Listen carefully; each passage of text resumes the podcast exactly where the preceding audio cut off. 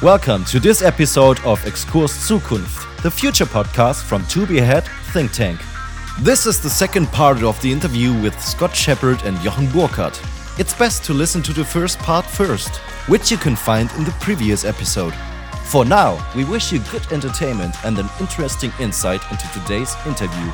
The future starts now one there's going to be fewer business travel journeys and and probably 30 to 40 percent of those will never recover to quote bill gates that's what he said. And i still agree with with his um, prediction about a year ago. So let's say we were at 100 percent in 2019 by 2025 20, 20, 2030 for business travel we'll still only be at maybe 70 to 75 percent. So some of those some of those demand journeys will never return but more for leisure and general purpose trips between cities shifting from airlines to rails, that will be an increased burden on the part of rail operators, whether it's Deutsche Bahn, you know, whether it's you know DSG Rail, DSB Rail in Denmark, et cetera, et cetera. So they're going to be capturing this demand by investing in their rail stock, investing in technologies, and investing in digital infrastructure to enable seamless door-to-door mobility, like I just mentioned to you. So the demand is there, but the supply and the investment to kind of support these long-term modal shifts will occur, and this will be part of this transformation. Can That's I, just maybe... the generic vanilla response. All I can say is the money is there, and the money will be invested to support this increased demand. It's it, it's inevitable, and, and it it will happen. Can I maybe add on to that? If we're talking about a massive demand for rail transport, how do you think that maybe automated trains and automated driving can help to address that? by mm-hmm. 2030? I have not necessarily ever been a huge proponent of autonomy per se as a panacea or a one, one size fits all to solve all of our urban problems. Maybe I'm a bit more of a traditionalist or a Luddite in that case. Autonomy certainly plays a role, maybe in automated train journeys. And I know Siemens and other rail providers are certainly front and center in investing in kind of automated intercity rail rolling stock. In terms of investments in autonomy for intra-city journeys, in terms of capturing passengers, it's yet to be seen. It's all context sensitive and it depends on the environment, whether autonomy lends itself to intracity multimodal, I would say, mobility, or can that simply be managed by metro, by walking, by cycling, etc. So driverless shuttles may play a role. Driverless robo taxis, like what Moovit is doing right now with Sixt in Munich, they're going to be starting that up in a few months. You know, based upon Intel's investment in Moovit out of Israel.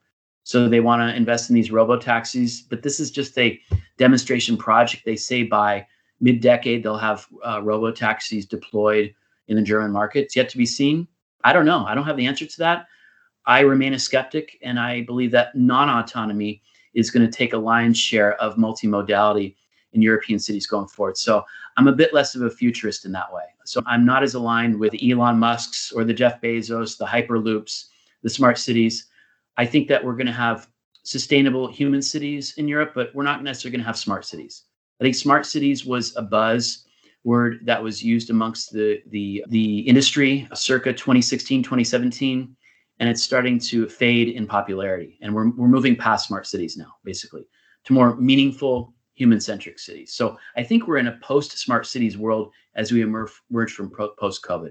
Smart cities is not necessarily important anymore. It's about meaningful, human centric, sustainable cities. That's the, the key takeaway because look at the outcomes of smart cities investments on the part of large big tech providers and national governments. What was the outcome of the Columbus Smart Cities pro- project in Ohio? Not much.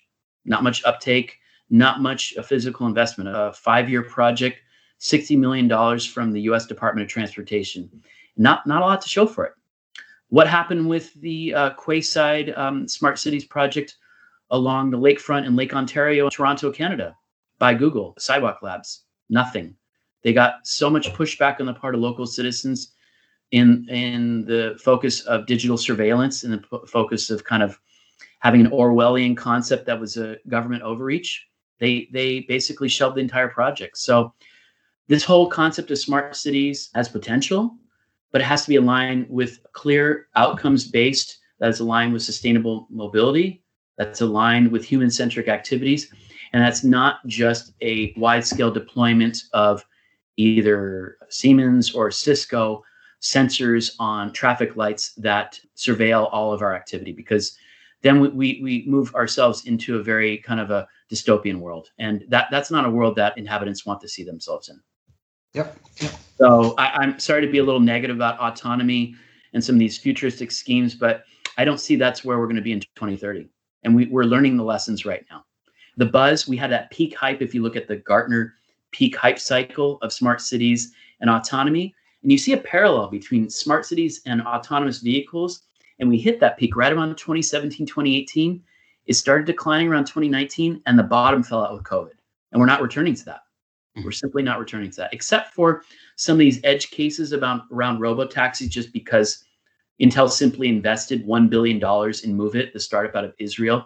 So they need to basically demonstrate their uh, return on investment for robo taxis in the European and the Asian markets. I'm still not convinced that's going to materialize yet. Is it going to materialize for inhabitants of uh, Oktoberfest in Munich? I don't think so. Is everyone going to ride around in a robo taxi in Bavaria? Yet to be seen. I don't know. Are they going to be doing in Vienna or in or in uh, Berlin? I don't know. I'm skeptical. Yeah. If you look at the physical infrastructure and built environment of German cities right now, do you see robo taxis being widely deployed in Kreuzberg or in Potsdamer Platz or in you know a number of districts around Berlin? Probably not. How about the cargo? We have such a lot of cargo on the streets at the moment. Um, yeah, now that's an interesting trend that is definitely taking hold on the part of DHL and t- part of UPS and all the carriers. So this shift towards 60 to 70 percent of intracity deliveries, curbside deliveries going to cargo bikes super exciting. That's only going to be increasing over time. So that's going to increase the pressure on the management of the curb space in urban in urban cities and to allow for more uh, cooperation be delivery and service providers, store owners, and mobility managers such as cities to be able to maintain the physical infrastructure that lends itself w- well to cargo bikes and deliveries. In addition to personal micromobility, whether it's owned or shared micromobility, the cargo bikes play a key role for delivery, logistics, and curbside management. I think that's a real exciting trend that's only increasing in European cities, and it's being reinforced by COVID. So uh, I see that maybe moving towards almost 70 to 80% of all deliveries in European cities being cycle journeys, cargo cycle journeys, as we move towards the next, let's say, eight to nine years. That will not go away. How about the German autobahns, which are filled with trucks? What's your perspective on this? How will the cargo in 2030?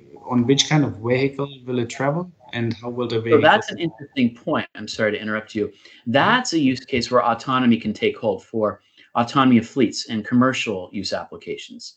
So I would say fleets and trucks moving in tandem. So these kind of chains of deliveries, maybe between Hanover and Berlin or between Munich and Stuttgart or whatever on the Autobahn and having more these long distance kind of intracity journeys that have some level of autonomy to kind of reduce the uh, impact of labor costs and reduce the impact of some of these uh, sustainable investments in, I would say, commercial deliveries between cities.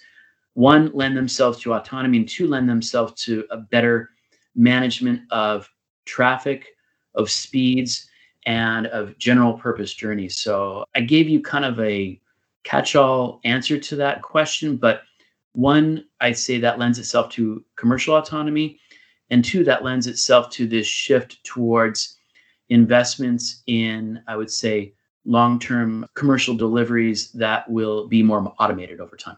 Mm-hmm. I, I, I see that in German highways, I see that on Dutch highways, Danish highways. We're seeing kind of a push on the part of startups and OEMs to demonstrate the return on investment for autonomous vehicles, not personal autonomous vehicles or even robo taxis, but more commercial deployments. That's where I see the opportunity for autonomy as we move towards 23. It's not the robo taxis, it's not the personal autonomous Teslas, it's the trucks and delivery vehicles.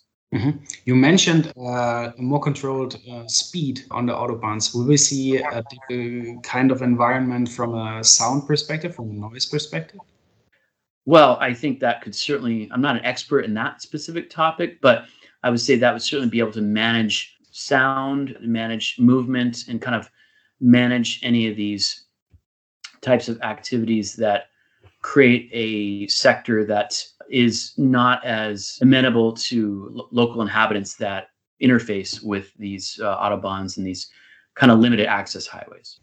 Okay. So it, it will create new opportunities for environmental mitigation, for noise, for pol- air, sound, and you know other types of pollution. Another topic that we have uh, thought about a lot is the well the type of the kind of fuels which we use in the future and also on how sustainability will come into the into the automotive sector apart from the electric vehicles that we have today. There's a big discussion going on in German politics at the moment um, if the ETS should be transferred to the to the automotive sector. What's your take on this? Are we talking about the split in different fuel types or the control of the? Is that what you? Different fuel types. Yeah. Okay.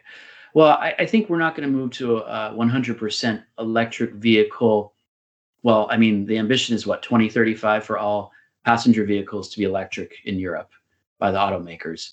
Are we talking about the commercial sector or the passenger sector or everything? I'm mm, interested in both, definitely. Yeah, I mean, well, it's EU mandate, so all passenger vehicles have to be electric by 2035. So that's five years after outside of your horizon. But I would say the ambitions of the OEMs are already aggressively pursuing those goals before that target for commercial vehicles too, I think it's going to be the same trend. So, you know, hydrogen fuels still holds a lot of promise, and there's been some interesting investments in hydrogen uh, fueling stations and different kind of uh, types of infrastructure. Although I know in my home state of California, they had hydrogen fuel cells and different types of fueling stations. Uh, certainly, our former governor, Austrian Arnold Schwarzenegger, tried to promote that about 10 years ago, but it has failed to materialize, which is interesting. So it hasn't really lent itself well in California. I know that's not necessarily what we're talking about in Europe, but I would say we're going to see a, a full scale shift because I think hydrogen fuel is a stepping store, stepping stone towards full electrification. So ultimately, I think it's going to be 100% electrification at some point in time, post 2035. But it's it's yet to be seen, you know, how we're going to get to that point. I believe that passenger vehicles will probably leapfrog over commercial vehicles for electrification just due to their uh, research and development and their investment in this sector already. Certainly on the part of the Daimler Group, on the part of, I would say, Stellantis, so Peugeot Citroën, uh, a heavy push in electrification in France, and then the Renault, Mitsubishi Group as well too. Just speaking of the different OEMs, but that that's on their own volition, on their own investment. But they're mandated by 2035. So I'm sorry I can't give a, a, a clear, concrete answer. It's going to be a bit all over the place. We saw some interesting announcements at the IAA conference just this week in Munich, right now at the International Auto Show. So I, I think the passenger market will be ahead of the commercial market for electrification, at least for the next five years. But both will catch up. Certainly, if we use 2030 as the benchmark, what will our cities look like? We're going to see a majority of both sectors be electrified in the next nine years. Absolutely. Just to answer your question. Mm-hmm. Okay. We're going to move beyond just hydrogen fuel as this kind of alternative to gasoline or diesel. That all those fuels will be eventually phased out.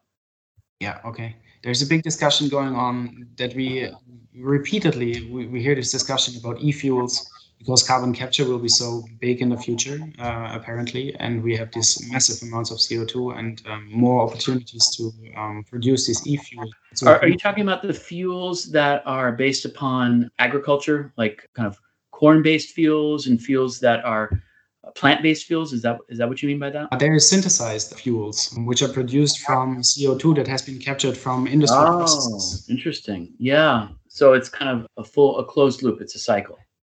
That's, I mean, that's an opportunity too. And that could be a stepping stone to full electrification or a complement to kind of capture carbon and reduce the offset as well too. So all I can say is yes, I think that will be part of our our roadmap to full implementation by 2030.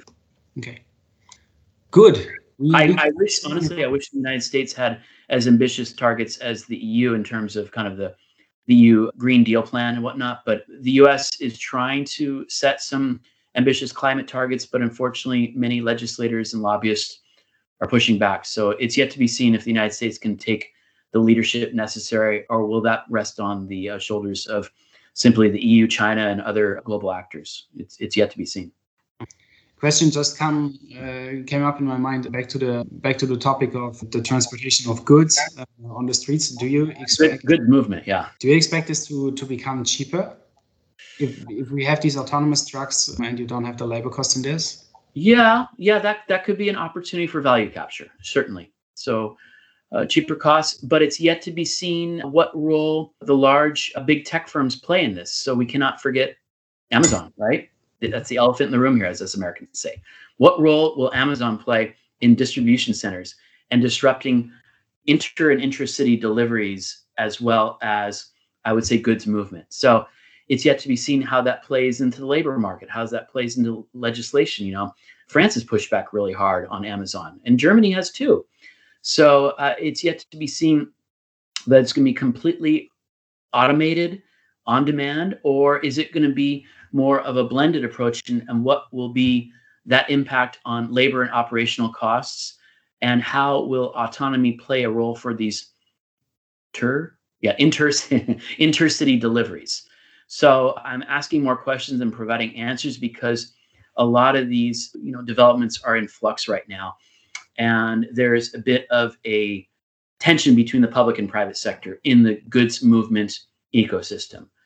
So, yeah, I would say we will have more of an automated environment in the future. There will be reduced labor costs, but I am not convinced that complete big tech on demand deliveries will capture a complete lion's share of the European market like it has in North America. I think there will be enough pushback at the EU level at the local and national level to create other opportunities for other delivery providers to prevent a monopolization of the ecosystem that we see in the US and Canada right now. So I, think we need to keep that in play in terms of what is the market segmentation for goods movement. We can't just say, yeah, there's going to be cheaper labor costs. Yeah, there's going to be autonomy to it. Who are the providers that are delivering these goods, right? Is it going to be Amazon doing 80% of deliveries or is it going to be others? I don't think it's going to be. And I think that we're going to see more pushback in terms of the labor market unionization, like we're seeing in ride hailing and the part of pushing back against Uber and ride hail providers. So, all these different kinds of discussions happening right now affect passenger mobility and goods movement for mobility too. So, these are all the questions we need to ask ourselves versus coming up with the quick answers to maybe your clients, my clients, others and posing a bit more of an open dialogue because then we can have a meaningful discussion and start connecting the dots versus jumping ahead to 2030 and thinking we have all the answers we know for nine years from now. We might have more questions than we do answers. But by posing those questions, we'll be better informed and connecting the dots more because it's all about critical thinking and and and then t- pulling ourselves away from these kind of moonshots like Google loves to do. You know, let's send a man to the moon or let's uh, you know build this amazon of transportation but in reality nine years we're not going to be there so we need to think about what are the incremental steps and what is more of a realistic approach versus this i like to call it uh, futurism circa 1939 world's fair in new york city it's kind of a back to the future futurism but we keep finding ourselves over reliant on tech billionaires and tech libertarians whether it be elon musk whether it be jeff bezos and others who are going to provide this one size fits all, this kind of uh, panacea, I love to use that word, this one solution to solve all of our urban mobility problems. And the furthest could be from the truth because these utopian tech schemes never materialize. And over time, as myself, a student and a practitioner in urbanism, if you look at utopian urbanist schemes, whether it's utopian land use, urban real estate development schemes, you know, rooted in ideals, rooted rooted in religious fundamentalism, rooted in kind of I would say shared communal values, et cetera, et cetera. They never tend to materialize, and they always become part of the larger urban environment, and they become more organic. So they become just another neighborhood within a community. I'll give you an example right now. Uh, Pullman, Illinois was a utopian scheme built by the railroad industrialist George Pullman, who created the rail cars for passenger rail in the United States post United States American Civil War. So he created this model community for his workers, similar to these model worker communities that were built during the Industrial Revolution in Britain, in Manchester and Birmingham. It's the same thing, but these model communities never really become self sustaining. They all become, I would say, integrated in the wider metropolitan urban environment. So this kind of is aligned with these investments in future architecture. So this would be kind of modern architecture mid-century, say Le Corbusier in Paris, the man as machine, these kind of machine age inventions to create this over reliance on the automobile, which led to where we're at right now in terms of climate change and over reliance on you know automobile transformation. But these were futuristic schemes that were promoted in the 1920s and 1930s. So the interwar period, a lot of it started in Germany, started in the Weimar Republic. It started in the, the Bauhaus school, started in Dessau, in these kind of mid-century schools of internationalism and modernism lent itself to this kind of futuristic scheme of I like to call it this back to back to the future vision of what our future cities are like. But in reality, we always come back to basics. So what Jeff Bezos is talking about, what Elon Musk is talking about, what even uh, Bill Gates are talking about, are basically just recycled concepts of what we were talking about with Le Corbusier back in the 1920s, or what Mies van der Rohe was talking about with futuristic modernist cities in Chicago. And these themes just keep repeating ourselves with billionaires with big pockets, big ideas, but very little understanding of the uh, the humanist scale of urban ecosystems as living environments. So that's the key takeaway. Yeah. Yeah. I said a lot and I said a little, but a lot of it, honestly, a lot of it started in this really dynamic environment in the interwar period in Berlin and in the Weimar Republic, which is really interesting because that's how the Bauhaus school started. And that's how internationalism and modern architecture started. And that lent itself to this kind of post World War II suburban landscape we're all living with now in European and North American cities. So all that comes back from the ashes of the First World War, which is quite interesting if you look at the historical timeline. I love history. I love cities. I love geography. So I could go on and on forever. We, we must do a second interview, I think. unless I bore you guys too much. I don't know. No, not not at all. Really, I'm geeking, out, I'm geeking out way too much here. No, that's totally fine. Really. I told uh, you guys I love Germany, by the way. Thank you so much for a really holistic picture. And yeah, uh, I'm trying to stitch it all together. I, am trying to put it into context, basically. Yes, exactly. It's all rooted, but it's all cyclical, and we're repeating the same uh, mistakes over and over and over again. If we just look past the last at least 150, 200 years, at least to the start of the Industrial Revolution, we can see that we've been through this before and we don't need to go through this again. That's my point. That was today's episode of Exkurs Zukunft, the future podcast from To Be Ahead Think Tank. Thanks for listening. If you want to learn more about us and our work, visit our website or our social media channels. You can find the link in the description.